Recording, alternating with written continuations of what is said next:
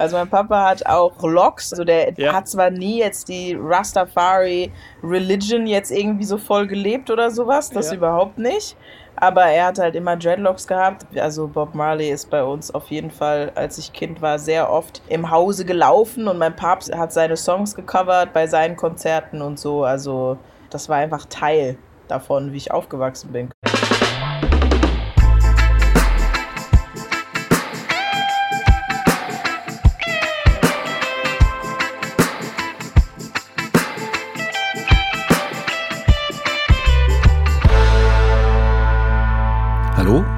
Herzlich willkommen zurück zu Der Soundtrack meines Lebens und unserem Special zum Kinofilm Bob Marley One Love, der am 15. Februar startet. Unser Host Helmut Phillips spricht in diesen Folgen mit seinen Gästen über das musikalische und gesellschaftliche Erbe von Bob Marley. Jeden Donnerstag erwartet euch eine neue Folge. Wir wünschen euch viel Spaß mit diesem Special und im Kino.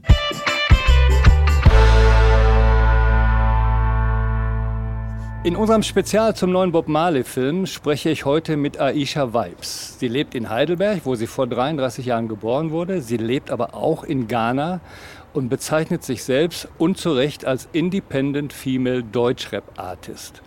Mein Name ist Helmut Phillips und ich begrüße unsere Gästin Aisha, die sich gerade in Ghana aufhält und dort vor kurzem Geburtstag gefeiert hat. Herzlichen Glückwunsch nachträglich. Dankeschön. Bitte, Hi, bitte. Helmut. Jetzt eine kurze biografische Einführung für die zwei Leute, die uns zuhören und dich noch nicht kennen. Du kommst aus ja. einer sehr musikalischen Familie. Dein Vater hat oh, Steel Drums ja. gespielt. Mhm, spielt da, auch immer noch? Ja, ja, ja, ja, ja, okay. Mhm. Wo kommt dein Vater her, wenn er Steel Drums gespielt hat? Das kommt doch nicht aus Trinidad, oder?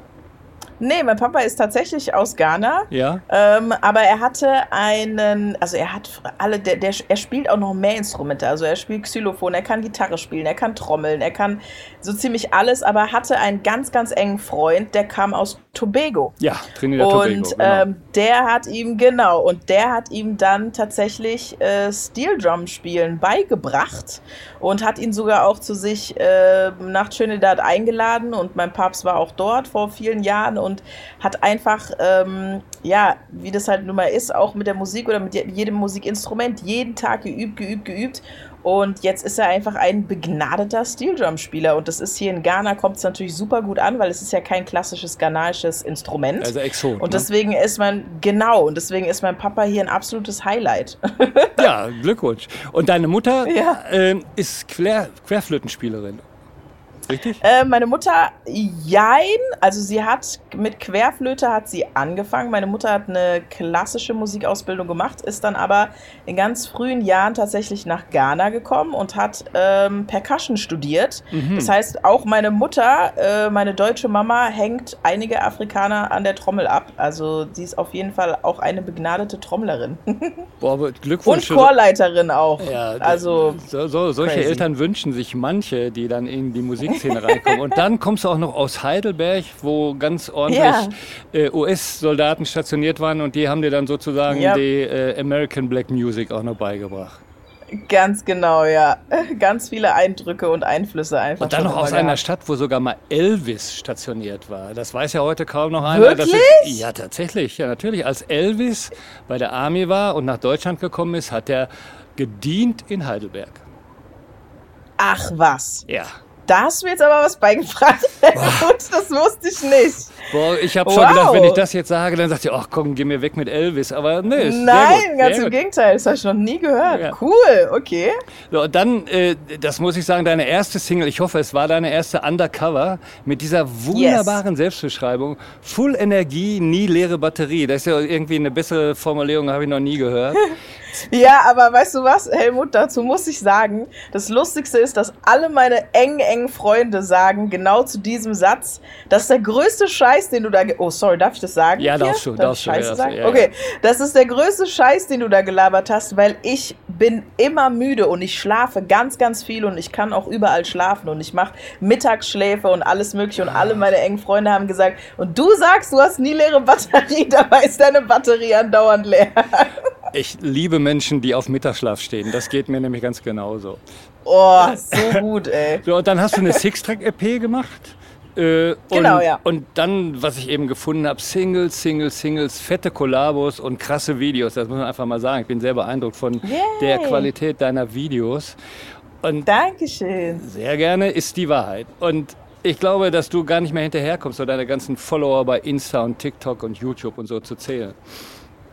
Und ja, sind schon ordentliche Zahlen. Und im Frühjahr gibt es eine Tour Ja. äh, unter dem Label Genau. We All Deserve Good Vibes.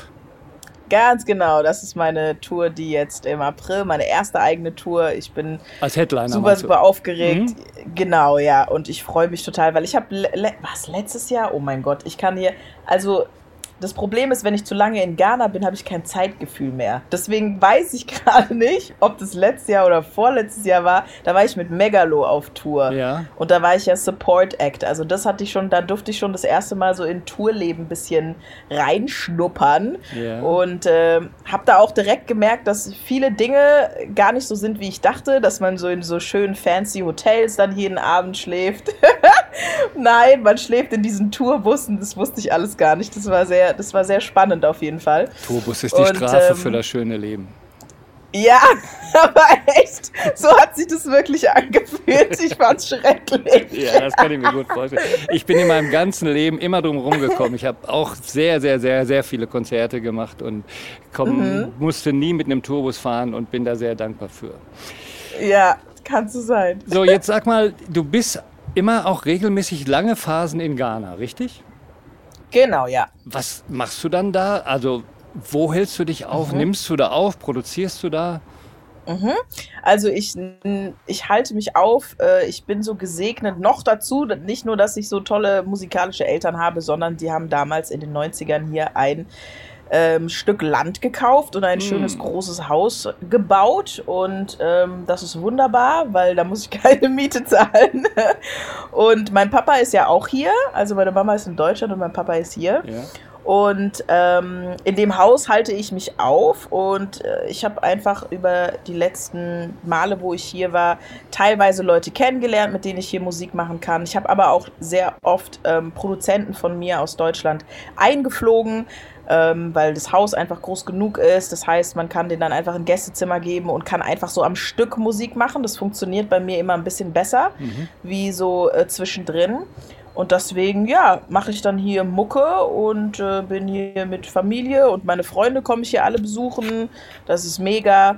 Und ich kann mich immer über Wasser halten, noch mit meinen äh, Online-Jobs oder mit irgendwelchen Sprecherjobs oder sonst noch was, für die ich gar nicht in Deutschland sein muss. Das Okay. ist super. Hast du gewusst, dass Rita Marley 20 Jahre lang in Ghana gelebt hat?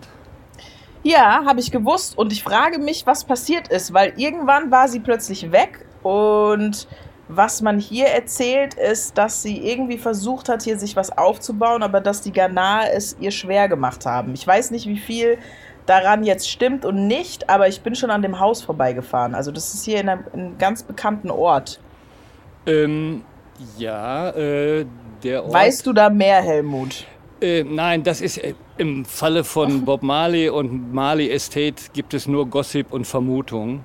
Äh, Ich kann dir sagen, warum sie nach Ghana gegangen ist, weil die einfach nachdem Bob Marley dann gestorben war, die Flucht angetreten ist, weil das dann alles zu viel war und hat sich dann von der Ferne im Grunde genommen äh, der Nachkommenschaft finanzieller Art äh, gewidmet.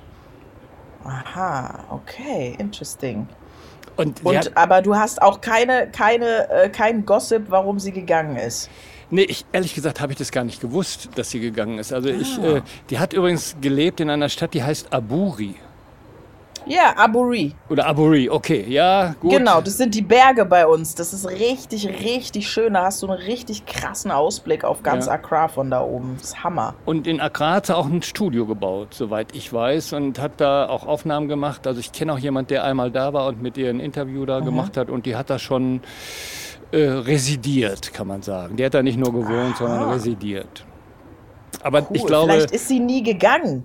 Vielleicht ist sie nie gegangen und es war einfach nur ein Gerücht und alle denken, dass sie nicht mehr da ist, aber eigentlich ist sie noch da. Nee, sie ist nicht mehr da.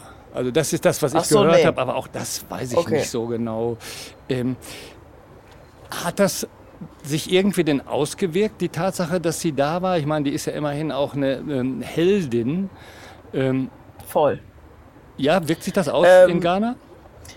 Ja, also auf jeden Fall halt der, der Stolz darauf natürlich. Also ja. man hört es halt überall an jeder Ecke, wenn es darum geht, weiß man ganz genau, ja, in Aburi oben in den Bergen, da steht das Haus. Mhm. Und wie gesagt, ich bin da auch schon öfter vorbeigefahren. Ähm, und ich habe jetzt erst tatsächlich, ähm, weil ich jetzt durch diesen ganzen Bob Marley-Film und was jetzt alles geht, wieder tiefer ähm, nochmal reingegangen bin, um mein Gedächtnis aufzufrischen oder nochmal Dokumentation geschaut oder hier und da. Und dann, äh, ja, hat mir jemand erzählt, Sie ist tatsächlich wieder gegangen, weil sie versucht hat, sich hier irgendwas aufzubauen. Und man muss dazu sagen, ähm, teilweise ist es natürlich schwierig, die richtigen Leute zu finden, hier und da, die zuverlässig sind, damit man sich was aufbauen konnte. Und sie hatte irgendwie ich weiß nicht, habe ich halt so gehört, dass sie die Schnauze voll hatte und dann aber, wieder gegangen ist. Aber was ist, hat sie sich denn aufbauen wollen? Eine Existenz muss sie sich ja nicht mehr aufbauen. Die kann ja, ja zu Hause sitzen und Geld zählen. Ja, aber, aber nur weil sie das kann, Helmut, heißt ja nicht, dass sie dass sie da so leben will. Weil ich frage mich nämlich auch immer, weil ich so, so, so eine Person bin, wenn ich auch zu lange jetzt nichts gemacht habe, dann fällt mir so die Decke auf den Kopf. Also es ist zwar schön und gut, wenn man sich schon was aufgebaut hat und einfach nur Scheinchen zählen kann, aber man will ja manchmal trotzdem noch so einen Purpose in Life haben und irgendwas ja, machen, weißt du? Also, also ich, ich, meinte das auch gar nicht despektierlich, sondern äh, die, es ist ja einfach ein Fakt, dass der Nachlass auch verwaltet werden muss. Das ist ja auch nicht mal eben ja. so mit zwei Telefonaten einmal die Woche erledigt, sondern jeder will ja irgendwas und du musst ja auch zusehen, dass du die Rechte Voll. bei dir behältst und dann, das ist ja der Film, der da jetzt rausgekommen ist, ist ja nicht der erste Film. Das ist ja der so und so ja. vielte. Und dann gibt es die ganzen Konzertmitschnitte und Compilations und was weiß ich nicht alles. Toll. Genau. Wie bist und, du denn? Ähm, du, hast den, du hast den Film gesehen, ne? Ich habe ihn gesehen äh, und war ich, wir so. Wir dürfen natürlich, ja. War so begeistert, dass ich ihn dann eine Woche später gleich nochmal gesehen habe. Ich hatte den, den, das Glück, dass ich ihn einmal sozusagen in einer geschlossenen Pressevorführung gesehen habe und mhm. dann eben äh, die offizielle Premiere gesehen habe, was dann so ein kleines, kleines Event ja. war. Okay, und ich weiß, wir dürfen ja nichts spoilern. Ich möchte auch nicht, dass du mir was spoilerst, weil ich habe den Film noch nicht gesehen. Aber ich habe trotzdem diese eine Frage. Und zwar, Spielt sich da irgendwas in Ghana ab? Nein. Aber wir können, Nein. Wir, wir müssen gar nicht spoilern, denn dann, wenn unser Gespräch äh, ausgestrahlt wird, dann ist am Tag ja. vorher, beziehungsweise am gleichen Tag, das hängt immer davon ab, wann es kommt, ähm, der Film offiziell draußen. Das heißt, ich könnte Ach dir jetzt so. den ganzen Film erzählen, aber das möchtest du ja eigentlich ah. auch nicht. Nee, nee, eigentlich nicht. Aber ich kann dir eins sagen. Aber ja? Ja. Na, erst du, aber?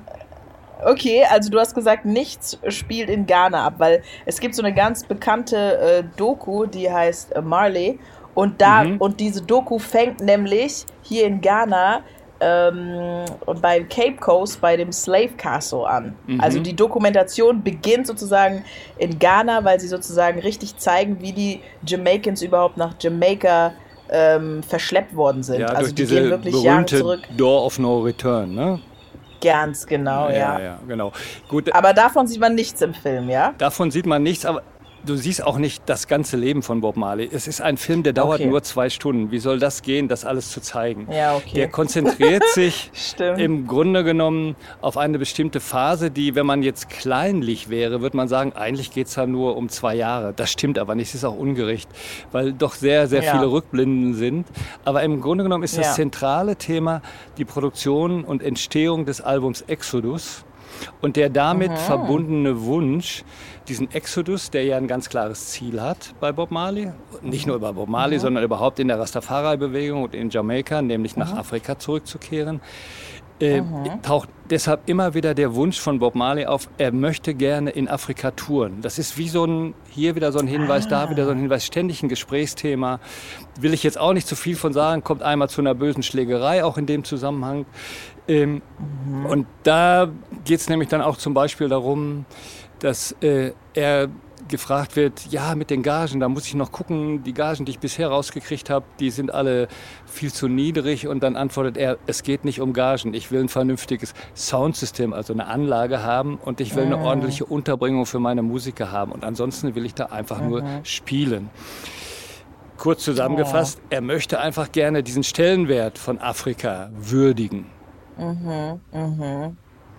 Und ganz, wow, ganz so interessant, interessant ist auch, diese Idee zu dem Titel Exodus kommt, ähm, weil einer der Musiker einen Soundtrack des alten Films Exodus. Es gibt doch so einen Bibelfilm Exodus. Ja. Yeah. Und den kriegt er in die Finger und da kommt er auf die Idee, ähm, ich mache einen Song, der Exodus heißt und aus dieser Idee wird dann ein ganzes Album und Movement of Jar People und dieses Ganze. Und das mhm. ist im Grunde genommen die zentrale, ich will nicht sagen Message, die liegt eher woanders, aber das, der, der Aufhänger, der sich durch den ganzen Film zieht. Ja, krass, okay. Interessant, das wusste ich auch nicht. Also das sieht man auch in dem Film dann. Das sieht man auch, ja. Und ganz am Ende gibt es dann auch diese eine Einblendung mit Originalaufnahmen. Er hat ja dann letztendlich einmal gespielt, äh, nämlich in Simbabwe. Äh, ja. Zu den äh, Unabhängigkeitsfeierlichkeiten. Das wird dann nur erwähnt und es wird dann, sagen wir mal, nicht erwähnt, dass das ein Konzert unter sehr, sehr schwierigen Umständen war, wo dann so Tränengasbomben mhm. und Polizei, das liest man dann am besten ja. nach in den Biografien. Da haben okay. die Sicherheitskräfte, die haben einfach den Rand, den Publikumsrand nicht in den Griff gekriegt. Okay, krass. Ja, stimmt. Das habe ich, also das, das habe ich auch irgendwie mitgekriegt, auf jeden Fall. Ähm, sag mal, wie bist denn du überhaupt auf Bob Marley gekommen? Ich vermute, dass ich deine Antwort jetzt voraussagen kann. Äh, wahrscheinlich über Versuch's deine Eltern. Mal. Über deine Eltern. Ja, über meinen Papa auf jeden ja. Fall. Also mein Papa hat auch Locks. Also der ja. hat zwar nie jetzt die Rastafari Religion jetzt irgendwie so voll gelebt oder sowas, das überhaupt nicht. Aber er hat halt immer Dreadlocks gehabt. Also Bob Marley ist bei uns auf jeden Fall, als ich Kind war, sehr oft im Hause gelaufen und mein Papst hat seine Songs gecovert bei seinen Konzerten und so. Also das war einfach Teil davon, wie ich aufgewachsen bin. Das ist natürlich noch mal intensiver, wenn dein Vater die Songs jetzt auch sogar performt hat live. Äh, aber ansonsten, mhm. du kannst ab einer bestimmten Generation davon ausgehen, dass es immer ein älterer Bruder, ein Onkel oder ein Vater war, wo man dann die Platten aus dem Regal gezogen hat und so ist man dann auf Bob Marley gekommen. Ja. Aber hat dich das in welcher Weise hat dich das angesprochen? Weil dein Vater es gesungen hat und es tolle Songs waren oder hat es inhaltlich eine Rolle gespielt? Nö, also den Inhalt habe ich ehrlich gesagt überhaupt nicht so richtig gecheckt als Kind. Ich glaube, es war einfach mhm. eher der Vibe halt, die Energie, also die, die gute Laune, die, die ganz, ganz klar äh, einfach nur durch die Musik rübergekommen ist. Ob man das jetzt Wort für Wort versteht oder nicht, hat es auf jeden Fall gute Laune gemacht. Und mein Papst auch zu sehen, wie er, der, also er macht das bis heute auch noch. Mein Papst ist 74. Wenn der irgendwelche Shows hat, wo er nicht nur Steel Drum spielt oder irgendein Instrument und ein Mikrofon hat, dann kann es sehr gut sein, dass er auch einen Bob Marley Song performt. Und hat er einen Favorite? Und ist natürlich. Ah, das ist, das müsste ich ihn mal fragen. Das ist eine gute Frage. Ich weiß es nicht. Habe ich ihn noch nie gefragt. Aber das, was du sagst mit der guten Laune, das ist ja im Grunde genommen das Problem des Reggaes. Dass Reggae einfach gute Laune ja. macht und dadurch auch gerne falsch verstanden wird, weil Reggae ja auch eine äh, große spirituelle Tiefe hat. Absolut, ja. Die ist aber dann bei dir irgendwann später gekommen? Ja, erst später, als ich das alles richtig verstanden habe. Also auch wenn ich ähm, zwar zweisprachig aufgewachsen bin, ich habe generell gemerkt, auch bei Black Music oder Hip-Hop-Musik, was ich da als einfach mitgerappt habe, von den Lyrics von einer Missy Elliott oder von einem Buster oder sowas, ja. was du halt einfach als Kind ja noch gar nicht verstehst. Sogar wenn du Englisch verstehst, verstehst du gar nicht so richtig, was du da sagst und um was es geht. Ich glaube, dafür muss man einfach älter werden.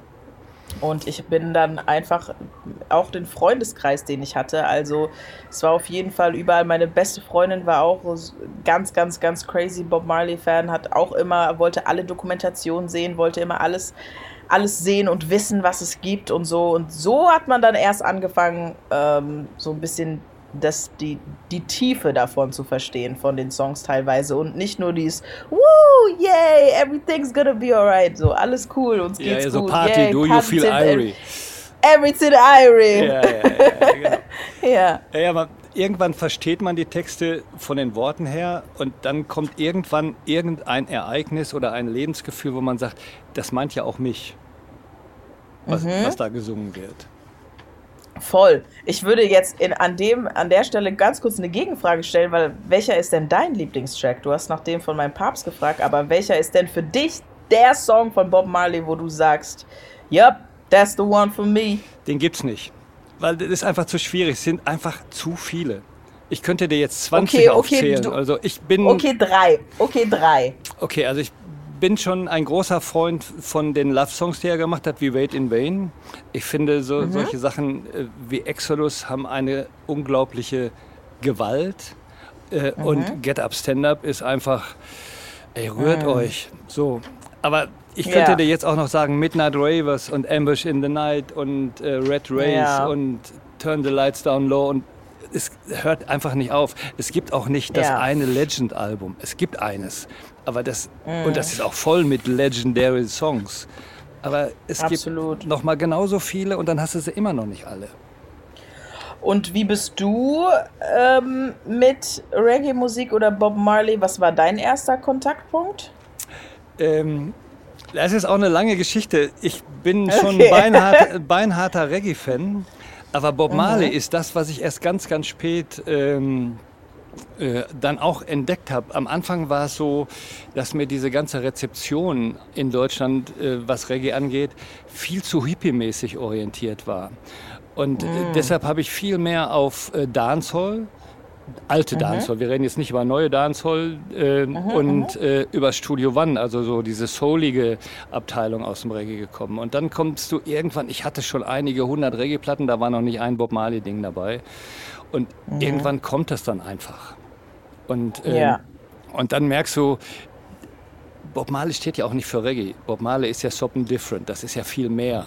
Es ist natürlich von der Wurzel ja. her Reggae und von dem Beat her und von dem Rhythmus her Reggae, aber es ist einfach viel globaler.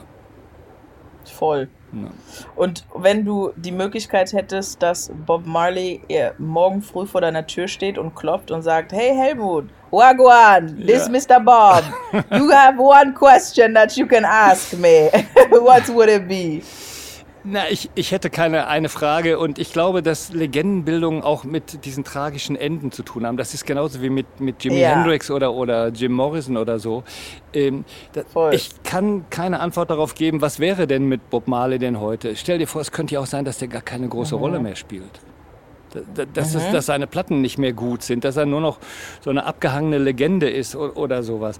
Ich, ja. ich glaube, der Ruf hat auch mit der Tragik immer zu tun.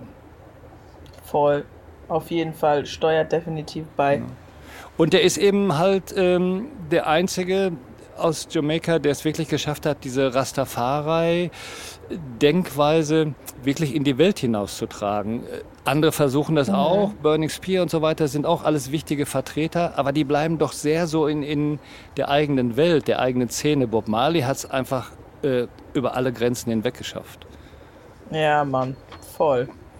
Absolutely. Merkt man davon, was in, in, in Ghana ist da Rastafari, spielt das eine Rolle?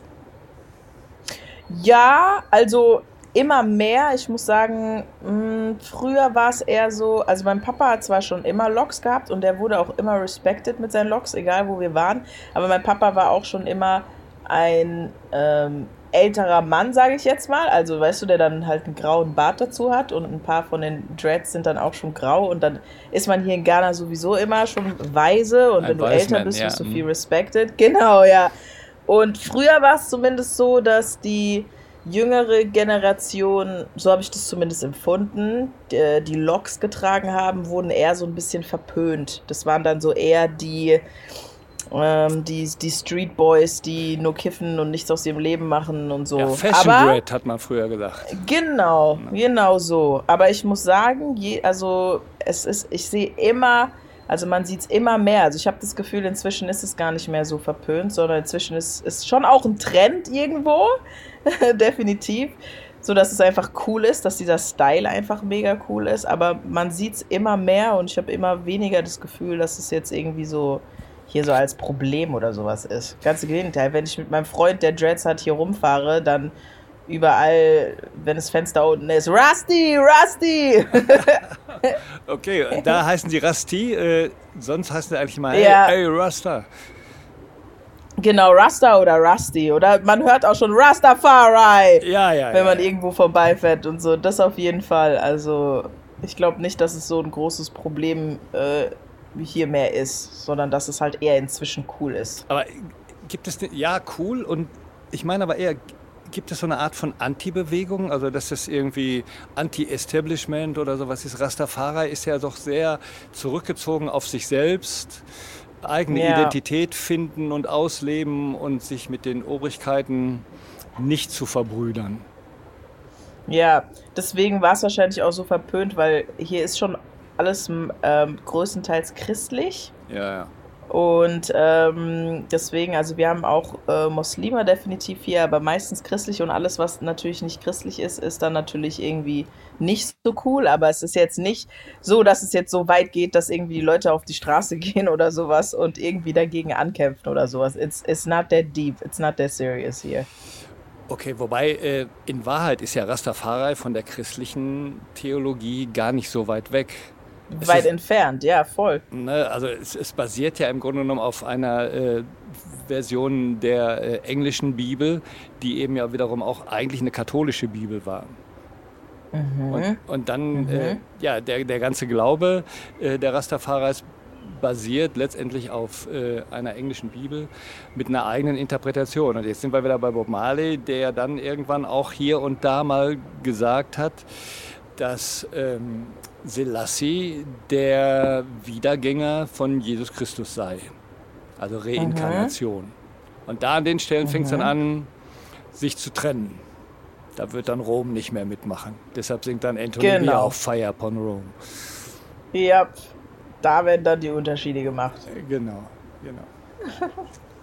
Ja, aber äh, Mensch, wir, wir könnten stundenlang plaudern, ohne dass du den Film gesehen hast. Absolut. ja. Aber- Aber, ich freue mich schon, ihn wirklich sehen zu können. Äh, aber dass du jetzt sagen kannst, hier Bob Marley, außer dass ich das höre und mich auf den Film freue, spielt das jetzt keine große Rolle mehr. Wobei das ja schon viel ist, wenn du sagst, du freust dich auf den Film. Ich, ja, voll. Ich finde es halt voll inspiring, dass einfach, ähm, wie gesagt, ich, ich nenne mich nicht grundlos Aisha Vibes. ich habe das Gefühl, dass, dass äh, Energy einfach was ganz, ganz Wichtiges ist, was, was für mich äh, bei anderen Künstlern auch super interessant ist, wenn ich das, wenn ich das merke oder wenn das rüberkommt. Und ähm, ich glaube, dass ähm, diese, diese, diese positive Vibes einfach und dieses und diese Liebe, like spread love and spread peace und einfach dieser, dieser Gedanke dazu, dass mich das auch sehr widerspiegelt in meiner Person oder in meiner in meinem Dasein.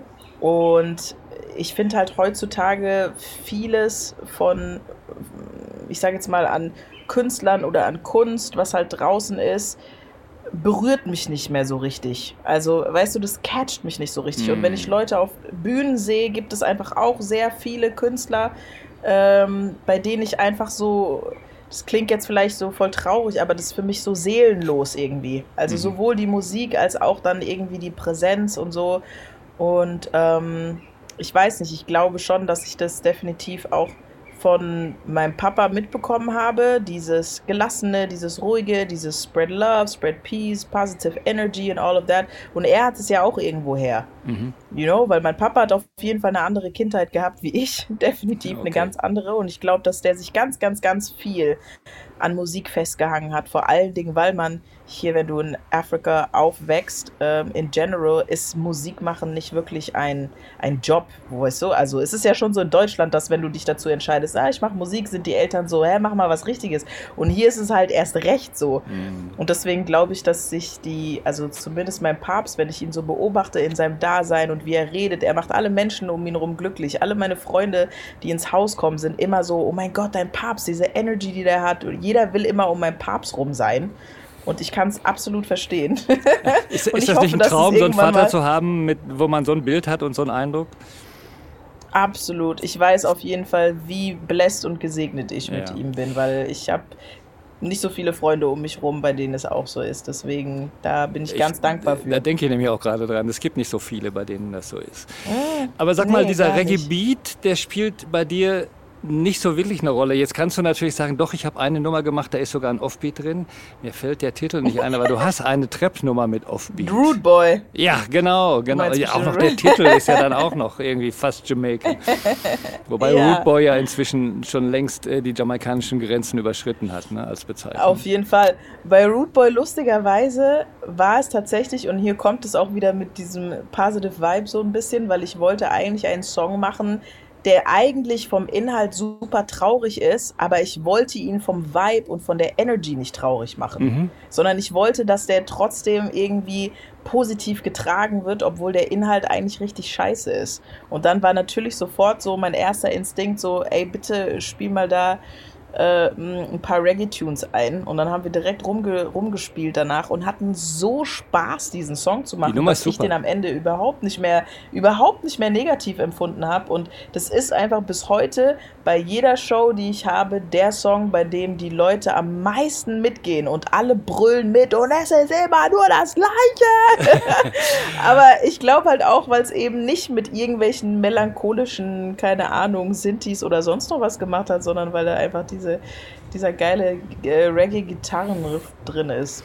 Ja, und der Offbeat natürlich. Ne? Und der Offbeat. Ja, genau. Und äh, das ist ja im Grunde genommen das Geheimnis und auch der Fluch des Reggaes, dass diese Musik mhm. eben so sehr einnehmend ist. Also basiert ja im Grunde genommen immer auf Kinderliedharmonien, auf ganz einfachen Strukturen und es hat ein Tempo, was so dem menschlichen Herzschlag, was ja immer so als Klischee dann verstanden wird, wirklich sehr nah ist. Und es hat so einen positiven Vibe. Es gibt ja kein düster Reggae, so wie es eben düsteren ja. Metal oder düsteren Hip-Hop gibt. Das gibt es ja. ja. im Reggae gar nicht, ist gar nicht vorgesehen. Es gibt in der Dancehall manchmal sowas, aber dann kommt die Düsternis durch die Stimme und nicht durch die ja. Harmonien und, und durch die Grooves deshalb kommen ja auch Voll. diese ganzen vielen Missverständnisse. Fahr mal auf ein Straßenfest und spiel da Reggae, da feiern sie alle mit dir. Das ist so, ja, ne, nimmt irgendwie so jeden ein. Mich hat die Nummer. Ja, und die Audience auch einfach. Also ja. die, ich habe das Gefühl, wenn du auf einem auf einem Reggae-Festival bist, so die Audience ist einfach so viel entspannter und äh, äh, nicer aufgeladen, wie bei, wenn du jetzt auf irgendein Hip-Hop-Festival oder so gehst oder ein Metal-Festival. Also es gibt Bilanzen, die sagen, äh, die, die großen Reggae-Festivals sind die totale Ausnahme im, im Open-Air-Geschäft, weil das sind die einzigen Veranstaltungen, wo es so gut wie gar keine Schlägereien gibt. Ja, ja, und das glaube ich. Das liegt Direkt. natürlich auch ein bisschen an, an den Sachen, die da so äh, konsumiert werden, aber da spielt ja auch Alkohol manchmal ja. eine Rolle und so. Ne? Ähm, das ist auf jeden Fall schon eine piecige Musik, nur man versteht mhm. sie dann immer zu oft als äh, so Sunshine-Reggae. Das ist ja der Fluch davon. Ja, Ne? Voll. Mich hat äh, diese Rootboy-Nummer von dir äh, in, auf mhm. eine positive Art an Trettmann erinnert. Der hat auch so einen Vibe. Diese Art von Grooves, mm. die, die Offbeat haben, ohne dass man nice. jetzt sagt, das ist mhm. Reggae. Äh, und ja. hat auch so eine Seriosität in den Texten. Voll, Dankeschön. Finde Bitte schön. super den Vergleich. Ja. Liebe Tretti. ja, Tretti ist ein cooler, auf jeden Fall. Ja, same. Du, ich würde sagen, wir haben uns gut unterhalten. Ich bedanke mich für deine ja. Zeit, für deine Antworten und für deine gute Laune. Sehr gerne, danke. Herzlichen Dank. Begrüß noch die dir. gute Zeit da und wir sehen uns hoffentlich. Alles klar. Bis, Bis bald. Tschüss. Tschüss.